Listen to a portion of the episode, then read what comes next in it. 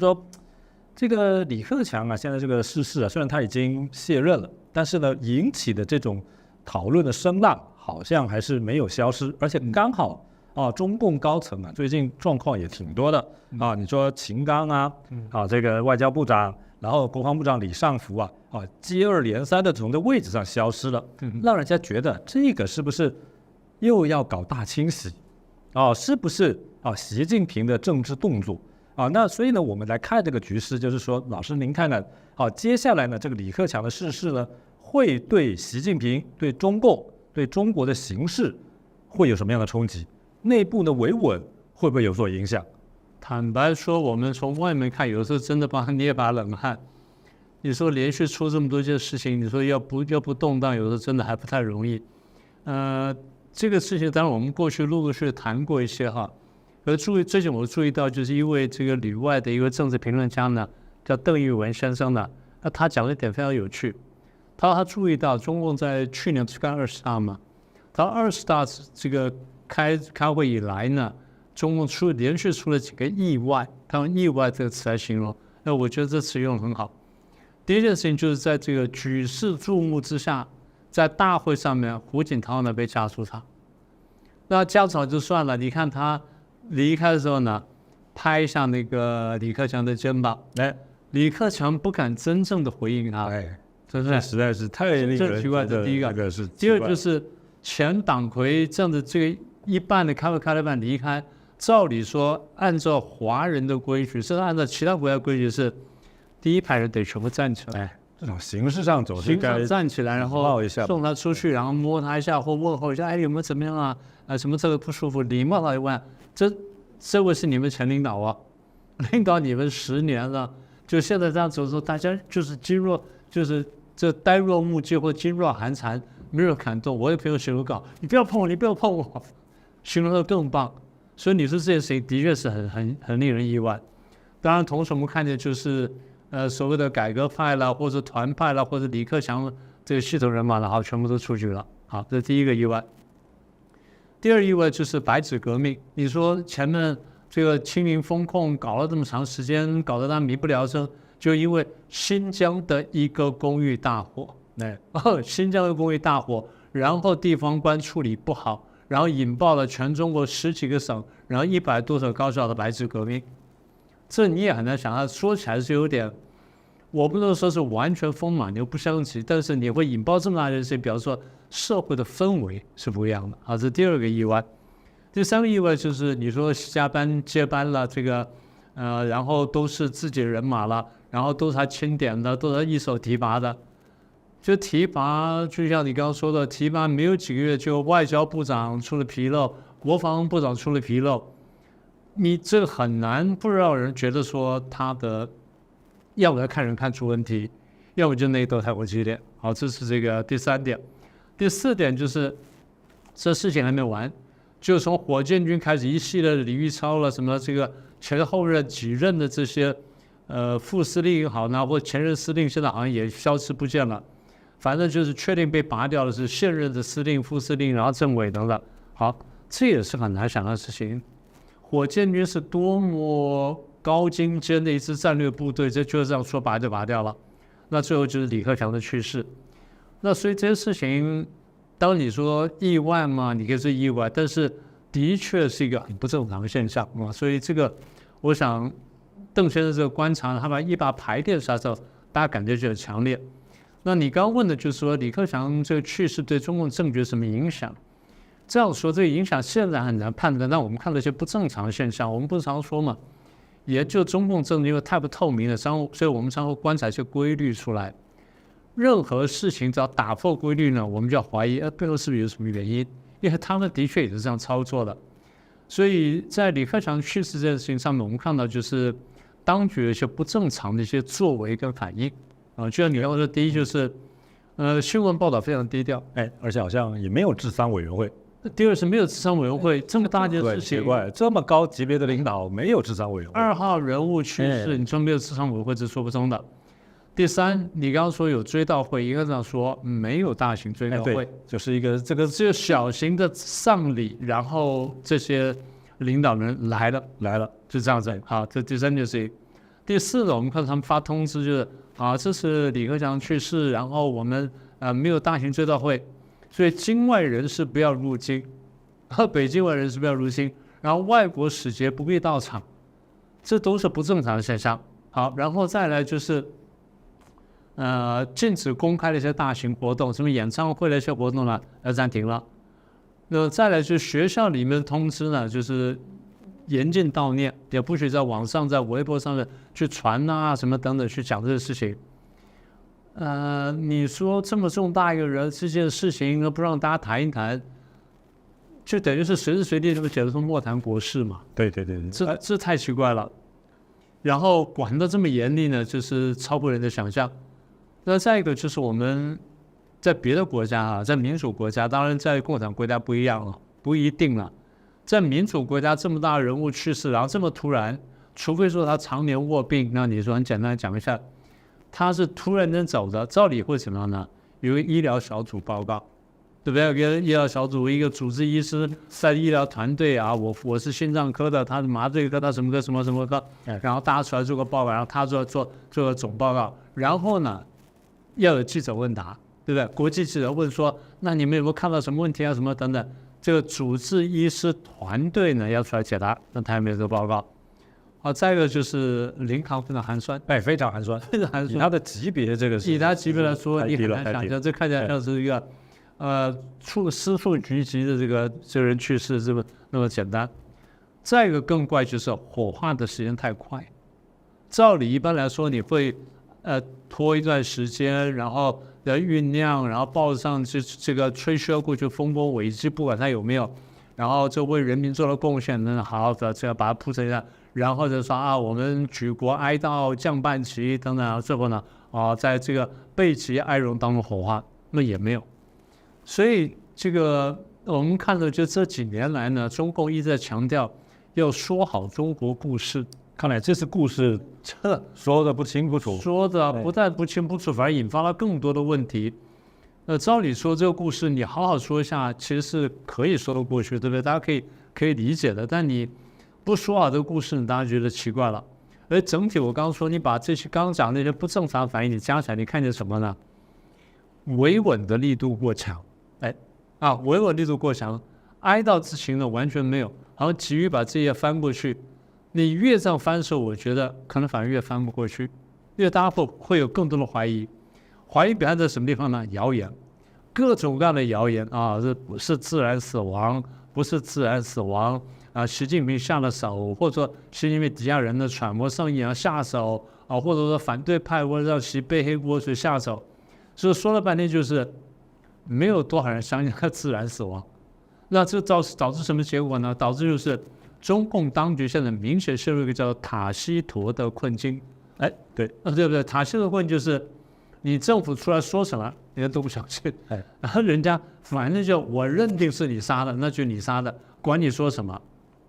好，你说大家呃没有这种想法，哎，有啊，最近网上不是传了一封信吗？一个这个资深的退休记者叫顾万明嘛，是吧？哎，对，写了一封这个很长的信。啊，列了这个很多要求，第一就不要急于火化，然后解剖尸体、公开死因、什么解释呢等等，其实跟我们刚刚提的差不多。换句话说，一般的正常人在正常的国家都应该有的正常的怀疑，你没有解释，所以你不接受，这谣言当然越来越多嘛。更何况就是原来大家就晓得说，你们俩处不好，你们俩这个政策立场不一致，路线不一样，你们过去有个争执什么等等。所以人家说还是这个啊，因为李克强多好多好，我说不一定啊。现在老百姓不是讲了吗？死的不一定好，那问题什么？活的真不好哎，对，因为死人压活人，压活人嘛，这就是现在最常讲的话。而有趣的就是，我们认为，就是以习近平为首的现在中共中央呢，可能真的担心有人用死人压活人，所以说，所以他们做了这么多反常的反应，这种反常反应反而加剧了大家的怀疑。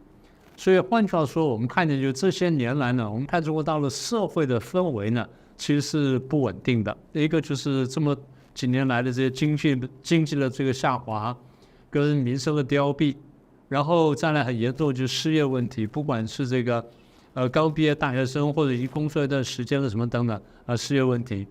那么也就大家回想过去，除了说正经济的正常下滑之外，你的清零风控啦，你的战狼外交啦，然后你的这个把香港又搞烂了，这是不是都加剧了中国大陆的经济危机？所以，大家会反思这个问题。如果说你能对症下药，大家可能哦欢欣鼓舞就算了。你现在的不但不不去这个对症下药，你反而就是把老百姓嘴呢管得越来越严，对社会上控制越来越严厉。老百姓现在气无处发的时候呢，这个任何事情出来呢，大家就要借题发挥。所以老百姓感觉就是你问题没有解决，然后你控制越来越严厉，整个社会的政策越来越向左转，大家看不到未来的时候。那群众运动真的可能爆发，所以其实我认为就是，如果正常情况下不一定爆发什么群众运动，会爆发群众运动，恰恰好就是你逼得过紧之后呢，把它激出来的。所以我们现在看到，就是你刚刚问到说，它对中共政局会什么影响？我觉得大概几个吧。第一个最直接就是理系的人马会会不会担心？哎。理性人马会觉得说，哎，我们老板才刚刚过去没有几个月，然后身体原来很好的都没有听说有什么问题，加上这种都是一等一的医疗保健，怎么说说走就走了呢？所以大家会觉得说不正常。所以理性的这大员呢，一一路往下，大家可能会人人自危，这第一个。后来我跟一些朋友在聊天，才是那朋友说，哎，那胡春华跟汪洋要不要发一个不自杀声明啊？然后还有，我看发了也不一定有用啊。那是另外一回事。他们是否发个不自杀声明，然后再顺便秀一下这个健康证明，我本人身体像健康，没有任何问题。好，这第二个。第三个就是已经退休这些人员呢，他们会不会人人自危，会不会抱团取暖？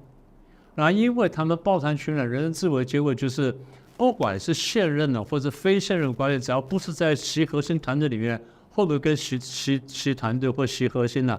更加离心离德，也就它造成的效果是种反效果，而不是这个效果。好，那这个就是一种正常现象。那我们过去讲过，就是其实这几年下来呢，呃，反贪腐的作为固然赢得了正面的评价，但是呢，让这些很多官员会担心，他们会说，我们是不是要利用这机会，然后把习近平打下去或搞下去，或怎么削弱他？所以我们现在争取要煽风点火。所以我们刚刚讲说很多这些消息呢，可能都不是真的。但是问题是，大家有合理怀疑，然后大家把它放大传出去的时候，好，那导致什么结果呢？反习的人士呢，在煽风点火，习近平的过度疑心，双方一激动之下呢，再度发动清晰，好，那这样问题就闹大了。更不要说就是习近平更他是眼睁睁看过了嘛，会不会爆发一九四五呃七六年的四五事件啦？啊，一九八九年的六四屠杀了，或者接踵而来的这个苏东坡的这些。这些变动或者颜色革命等等，对他来说呢，那是一个真正的恐惧。所以我说，事情本身如果正常处理的话，可能不会这样子。但是你不正常处理呢，反而激起过多的怀疑，跟激起过多的这种动荡的可能性，这才是最大的问题。我想这个老师的这个解析也非常的精辟。我个人对这个中共历史的这个印象是哦，就是他的这个丧礼哈的这个。规格，我认为是涉及对它的定性，对，对，比如说当年呢，这个陈毅过世，哦，这个毛泽东呢去参加追悼会，嗯，他的定性就是代表说我还是跟老同志、老干部站在一起的，是是是。啊，所以呢，这个邓小平啊，他们其实就知道说毛泽东啊这个态度文革不是不能翻，嗯。啊，因此这一点后来呢，我觉得他们就汲取了教训了，所以呢，在这个之后呢，这个赵紫阳去世、胡耀邦去世的时候，哎。这个定性上有了偏差，所以就爆发了八九的事件了。所以我觉得这一次，他一定是认为说你这个定性不能过高，嗯，啊，因为定性如果过高的话呢，那这个可能你追悼会规格就给大，那追悼会规格大的话呢，那这个说不定就业务引起像天安门事件那样了，就这使得群众聚集嘛，对对，群众聚集，所以这个就让我们觉得啊，这个在共产社会哦，活着也没有自由啊。死了也没有自由啊！你要怎么死，死成什么形式啊，也还得别人来决定。反正民主国家也不不乏有这个现任领导、现任领导过世，没有什么了不起嘛。美国总统个过世、卸任的时候过世也没什么了不起嘛。卡特过世、老布什过世都没有什么。所以这个共产社会，我觉得啊，这个问题真的还是挺多的。那么是我们不喜欢过共产或喜喜欢专制的、不喜欢专制的原因了了。好，那这个另外一个问题就是说呢。啊，这次啊，这个在这个李克强过世不久啊，还有一个很重要的新闻，就是王毅啊，王毅呢接了外交部长之后呢，啊，人家说是接他徒弟的班啊，这个秦刚下来了，然后王毅来接班，这个师傅接徒弟的班，这个在中国还是比较少见的，比较少见啊。但是呢，王毅这时候呢到了美国去访问，那人家说呢，这个时候他离开北京呢，重点可能是去谈拜习会，嗯啊，然后跟这个布林肯也谈了很长的时间。但是呢，老师您看。王毅这回去拜习会有可能吗？就算会，会谈些什么？应该上说就是，其实原来习近平会想去，是，然后美国也希望说你来当面谈，因为双方各有所求嘛。这我们过去都谈过，等下我们再详细讲谈一下。双方各有所求，所以去的可能性比较大的。但是现在爆发了李克强突然间去世这件事情，然后刚刚。讲了我们我们提了说有一些受伤动荡的隐患之后呢，那就可能另当别论了。所以，呃，王毅去是去就做准备吧，到时候到时候到时候真的习近平是不是动身的了呢？可能要看国内情况。我们一层层来看，我们先说美国的企图是什么？当然是双方这种大国互动。我们刚刚讲到大国互动或大国博弈呢，它不是一时一刻能够解决的，也不是说呃一件事情就可以翻转的。它是一个长期积累跟长期形成了对对方的认知或对局势的认知，那么也就是说，我过去讲我说美中的对抗呢，现在已经结构化了。所谓结构化，就是你要说很快的、很容易就要解决了，恐怕暂时不容易。所以美国的其这个意图是什么呢？第一就是至少我不希望说很快爆发军事冲突，我希望能设一个安全护栏，来，大家是最最急迫的、最重要的，来。那比较具体来说，第一是台湾海峡嘛，是。你中共每天飞军机过来，然后开军舰过来，然后又这个环台演习，然后附近又又大搞大规模演习什么等等。那就算你没有这意思，可你这个动作我不能不怀疑啊。所以台海的形势，我又对美国来说又非常又非常在意。台湾的重要性，这个美国人讲了无数次了，所以我们现在不需要再重复了。那么中共也听到耳里面，但美国得不断的提醒中共，你不要以为我有分析啊，你不要以为这边那边发生我有分析，我没有分析。我跟你讲，我对台海非常在意，所以美国总是希望说，那来你当面，我再给你讲一遍，哈，我就怕你就记不住，怕你就一下疏忽了，怕你就误判了，我再跟你讲一次。好，这第二点。第三个，从台海衍生出去就是整个亚太的形势啊，当然我们会讲完一个南海啦。然后再一个，这个南北朝鲜，对对对，这这都是我们说的热点嘛。南海的问题现在也闹得很大嘛。你看，中共跟菲律宾这这种摩擦也不是一个很小的事情。在别的地方呢，可能双方已经是开火了，那说明不一定会全面战争，但双方开火开枪的是可以想象的事情。所以亚太形势有南海的形势跟南北海形势呢，那双方会要谈的。再一个就是经贸关系，经贸关系就是双方互有所求了。中共对美国的这依赖多得多，美国对中国依赖呢低得多，但是并不表示说美国可以完全脱开中共，然后哎，它的经济就能够变好。简单的说嘛，我们都在美国去待过或去玩过，然后去看过，就晓得，你进到美国的那些一般的超市或进到什么样，比较对中低阶的东西很多是中国货。换句话说。呃，中国大陆生产的东西相对廉价，然后对美国的民生有一定的支撑。那反过来说，如果脱钩的话，那美国的物价上升，那美国就很很吃不消的了。更何况现在是马上就选举年了，那你说现在物价上升，我拜登还要不要选？所以双方就是能够在经贸问题上再怎么谈一谈，然后再放松一点点。然后让我们，我让至少美国人我说让我美国经济好转，然后这个通货膨胀不能严重，我选举可能比较好。啊，那再来两件就是对美国来说就两个比较急迫的事情。第一个就是你不可以支持俄罗斯哈啊，现在打这时候虽然还不能说是乐色事件，但是你不能支持俄罗斯啊，这个你答应过我的。过去呢，他美国要求就是你不要提供武器，后来布林肯去了那边之后呢。他们给的那个答案是什么呢？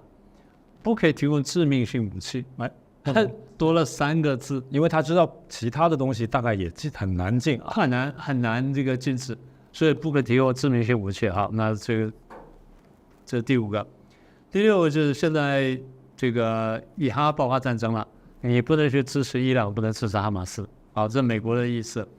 中共呢，第一就是我们希望美中战略关系呢能够正常化，因为这几年来呢，你把我搞得够惨了，你在军事上的围堵，在外交上面围堵，然后贸易战呢，你又关税啦、制裁啦、金融战啦，又搞晶片啦，甚至搞人才交流都把我停下来了，那我怎么办？好，再一个就是中共关系，就是美国现在呢，这个以台制华，你跟台湾关系搞得太好了，搞得我太难受了，啊。你们是不是可以放松一点？所以你说这个，其实双方都互有所求，双方都真的也，如果没什么特别原因的话，也都希望说见个面谈一谈，重温一下就好。可是你现在中共对于这个李克强去世，如果有这么有刚刚我们讲那么大的担心的话，可能他现在会犹豫。所以他现在，你刚问的说啊，这个王毅去谈了那么久，那为为什么没有谈出具体结果来？应该这样讲说，王毅的口气一定是，如果没有意外，哎，我们老总一定来，应该这样讲的。美国方面也心知肚明，美国方面也会很客气啊，那你们回去安排，我们这边竭诚欢迎，应该是这样说的。但是到时候来不来呢？那得习近平判断他内部的形势。我说最后是这一点。嗯，我想这一点呢，其实非常重要了，就是到底习近平去不去？去，我相信这等于是跟。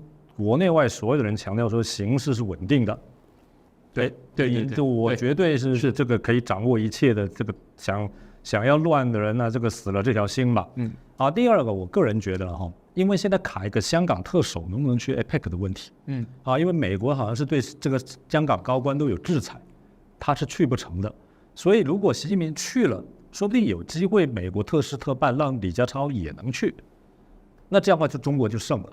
啊，至少可以打破这个啊香港问题上美国的封锁，这有没有可能？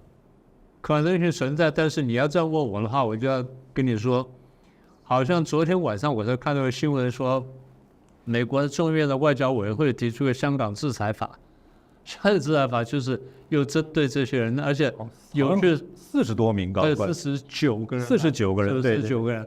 然后有趣的是，刚好就是在这个王毅的后脚刚离开，他们就提出来了。所以如果这个拜登把，哎，我看看时间来不来得及，可能来得及。拜登如果把这法案的签署拖过一段时间的话，那或许就可以。啊，所以你说特事特办，我不能排除了。不过如果放了这么多的话，那美国会不会被人家感觉说我太过示弱？是他得考虑这个问题。啊，所以我觉得。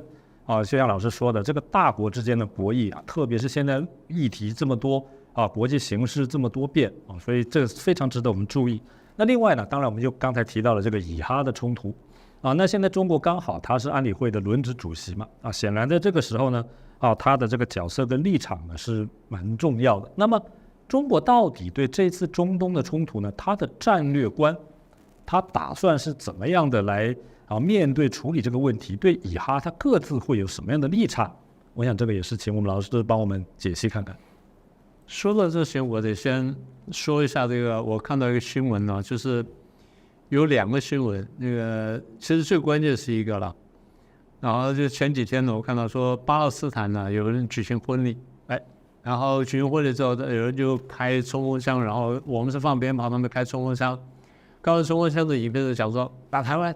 你们中国去打他，然后等等，我一看，我我我这个非常惊，我想说啊，巴勒斯坦人有这种国际观的，真了不起！你们这里头都快活不下来，还会想到打台湾，还把事情搞大。他们的想法当然就说，世界搞得越乱越好，天下大乱，也就是想破坏国际秩序人就希望是天下大乱，反正就是乱中取乱中取胜嘛，就希望这样子。好。中共现在想什么呢？我们刚刚讲，中共现在整体来说是面对美国很大的战略压力的嘛。这就刚刚讲的战略对抗问题，然后再来是围堵的问题，然后经贸的问题，所以这些东西呢，都导致中共内部的这经济的滑坡，尤其是导致什么呢？导致他财政的这个这种困窘。你看他最近这些没收钱呢，罚钱罚的非常严重，那比方说财政出了大问题，所以他希望说能够跟美国谈出什么东西来，然后。能够放松这个美国的制裁，然后这个使他这个经贸能够提升啊，财政能够好转。那么也就是他他希望做这个事情，但是呢，他又不放弃一个远大的目标。远大目标什么呢？利用各种机会呢去削弱跟抹黑美国，跟影跟削弱美国的影响力。乌克兰战争他就这样做了，那以这个以哈战争呢，基本上也是这样的。第一呢，他比较偏袒哈马斯，然后比较去暗伤以色列。整体来说呢，他如果能够的话，他当然希望说我拱火交友。当然他骂美国拱火交友啊，你提供武器啊，所以这战争打下去。哎，如果美国不提供武器给乌克兰的话，那乌克兰被消灭了。乌克兰被消灭之后，大俄罗斯联邦形成了。大俄罗斯联邦形成之后呢，第三次大战可能要爆发，然后中共就要打台湾了。这就是中共的如意算盘。那这事情当然美国也看在眼里面，所以中共在这个乌克兰战争上是希望拱火浇油、拖延战争，然后以下次对上次绑住美国、这个欧洲跟这个俄罗斯跟乌克兰这个国家，这是以下次对上次政策。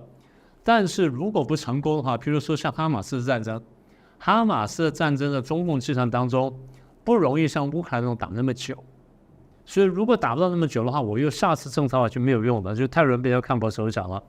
所以我一方面试试看下次政策能不能成功，不成功我立刻介入调停，这样我博取了调停的美名。一方面我博取了调停美名，二方面呢，我可以跟美国分庭抗礼，因为现在看起来美国是占据了道德的高地。那么我若上来讲话，我跟他抢道德的高地呢，那就不只是说这个呃你美国一家这个唱戏，那么至少两家唱戏对我来说也好。更重要一点就是你注意到，现在全世界很多反战的声浪什么等等，反战声浪看起来很多是挺哈马斯反以色列，其实不是的，反美不是背后是反美，对反美背后是反美。哎，那什么人在搞反美呢？你说都是巴勒斯坦反美吗？不是，左派，全球左派。那全球左派背后有伊朗，有这些人。还有什么人呢？还有美国左派，还有中共嘛，就这样子嘛。那么也就是让美国在各个地方分析的时候呢，就给左派、全球左派乃至最大左派中共呢制造了空间。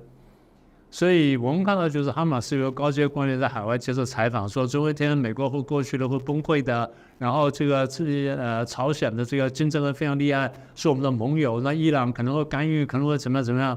然后这个俄罗斯，我们每天都联系。然后中国现在很快就要来看我们了啊，我们很快去拜访他什么等等之类的。呃，这些都说明点，就是他们其实嗯蛮有这个世界观的。所以讲到这里呢，我还真的很想说一下，呃，哈马斯这些人呢，或者说巴勒斯坦人呢，你不要以为他关在地道里面，他没有世界观。他的世界观好像比我们台湾一些名嘴世界观要好多了。我在台湾名嘴是这些名嘴们，天天看到国际的新闻，看到看到什么，但他们解读是完全错误的。他们居然说美国希望台湾走上去打仗，把把台湾打造成一个什么战场，然后打巷战什么的。你有没有想清楚啊？美国最不希望就台海爆发战争，美国最希望就是后主战争之爆发。那么，所以如果连哈马斯想不到的话，那我们这些名嘴朋友们想不到，这我还真的有点纳闷。喂，这我还真的有点想不通。所以呢，像现在这个局势看起来哦，这个第一个就是老师刚才提到一个点，其实哦，在我们中文传媒很少人提到，就是其实美国是不希望两岸发生战争的。对，啊，很多人说这美国是拿台湾当棋子，希望把这个啊中国的力量啊吸引过来，削弱中国啊，这个是这个海内外很多华人这个常讲的东西，看来显然不是，而且实际上历史也不能证明这一点嘛。啊，那另外一个呢，就是老师刚刚提到也很重要了。哈马斯呢，其实也挺有国际观的啊。实际上这一点，我认为是这个弱小民族追求民族解放啊，这一点的中共常讲，其实这个国际观好还是蛮重要的。尤其是最近伊朗啊，前不久说发了一颗飞弹给以色列拦下来了啊。那这个显然呢，这个是伊朗的这个科技呢，也达到一定的这个程度了。这当然后面是不是有中国在后头？好，这个。呃，这个煽风点火，或者是提供伊朗支援，我个人认为可能性是是非常高的了哈。好，所以呢，在这个时候呢，我们看哈马斯啊，其实它本身现在处于战争状态，可是他也知道它的未来其实跟国际形势是联动的。嗯，啊，我认为这个是非常重要，值得我们去注意的。那最近呢，哈马斯的这个一位领导人呢，他就说了，哎，这个中国呢，突这个也可能哦，好对这个哈马斯怎么样突袭以色列人是感兴趣的。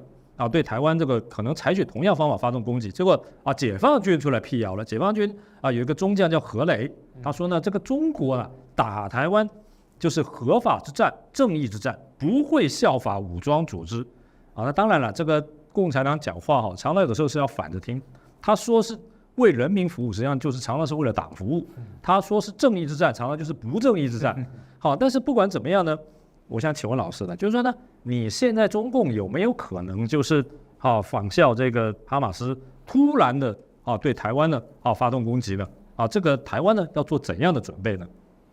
突然发动攻击当然有可能了，就我们常常过去讲的斩首行动啊，什么等等的，或者突击战还有可能。但是你说用哈马斯的方法，大概不太可能，因为双方的地理条件不太一样。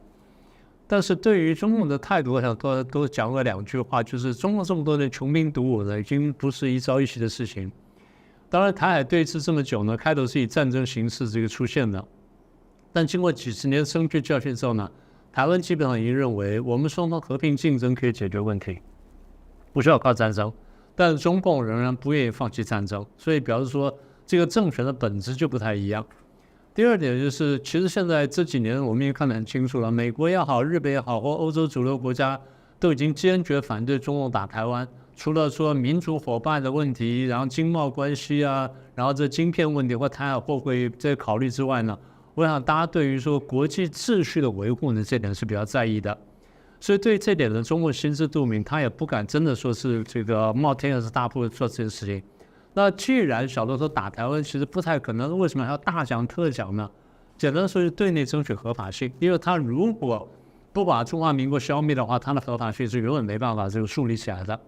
第二就是他的在民权主义跟民生主义这两大领域上面呢，搞得非常糟糕，所以现在只好转移焦点呢，去玩假的民族主义的把戏。去转移大家的注意力，这样呢，他的合法性呢才能勉强这个维持。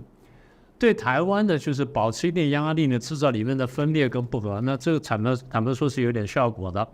国际上呢，还希望说能够转变大家的注意力，然后从谈反共呢转成反台独、反战争或反动乱。好像问题都是我们。我不是说统一不可以谈，问题是你怎么去谈统一？我过去到了到大陆去跟他谈的问题是，他们常讲啊，我们要统你们。因为我说为什么是你们捅我们，不是我们捅你们呢？他说当然我们同啊，我们同你们，我们比较大，你们比较小。我说规律一定是大同大同小吗？还是好的同不好的？你得想清楚。我们分裂不是因为大小而分裂，而是因为好跟不好而分裂。所以是我们要真正追求所谓中华民族华人的这长远利益的话，应该是看好，应该是让好的同不好的，而不是大的同小的。所以中共讲这话，我觉得其实是设立那人是心虚了，就转移注意力、转移焦点。所以讲到这里呢，我还是回来称赞一下哈马斯这些人，他们躲在地道里面都有这种眼光，都有这种都有这种国际观。我们台湾朋友们，你天天可以看到国际上的媒体、国际新闻呢，你难道没有这种国际观？你看不懂国际局势怎么回事？你看不见全球来帮我们反共，而我们自己有人竟然不反共了吗？这不是非常奇怪？所以也不算借题发挥了，我想这题目是相关联的，所以现在这个我想再清楚表达一下呢，也希望我们的观众朋友们呢能够好好想一想，我们今天的我们话当中的生意呢，希望是对中华民族呢真的是带来好处的。哎，我想这个老师说话呢真的是啊语重心长的，非常有道理。实际上中共内部呢，我们刚才也听老师解析，他为了转移焦点，内部的问题，所以他有可能就是对台湾发动这个武统啊，但是呢。如果是这样子的话呢，那真的就是海峡两岸的大不幸了，因为它本身解决内部问题严重到是需要转移焦点到武统，代表它问题非常严重。是。那第二个呢，这个武统无论如何战争呢，好，双方都要付出巨大的代价啊。这个我想呢，真的武统下去呢，这就中国想要长期讲的要这个伟大复兴呢，那就距离反而是更遥远了。对。好，所以我想呢，今天这个啊，我感非常感谢我们这个明居正老师呢，好来到我们现场。啊，这个给我们这个非常精辟的对于国际形势的解析啊，也感谢，谢谢主持人，也谢谢各位观众。好，这个谢谢大家对我们正经最前线无马看中国的支持，也欢迎大家呢，好，除了收看之外呢，能够帮我们节目呢按赞、分享、订阅，按下小铃铛，谢谢各位。各位震惊最前线的好朋友们，我是主持人张宏林，欢迎订阅我们的频道，也记得打开小铃铛，掌握最新节目通知，让精彩评论不错过，更欢迎留言转传影片。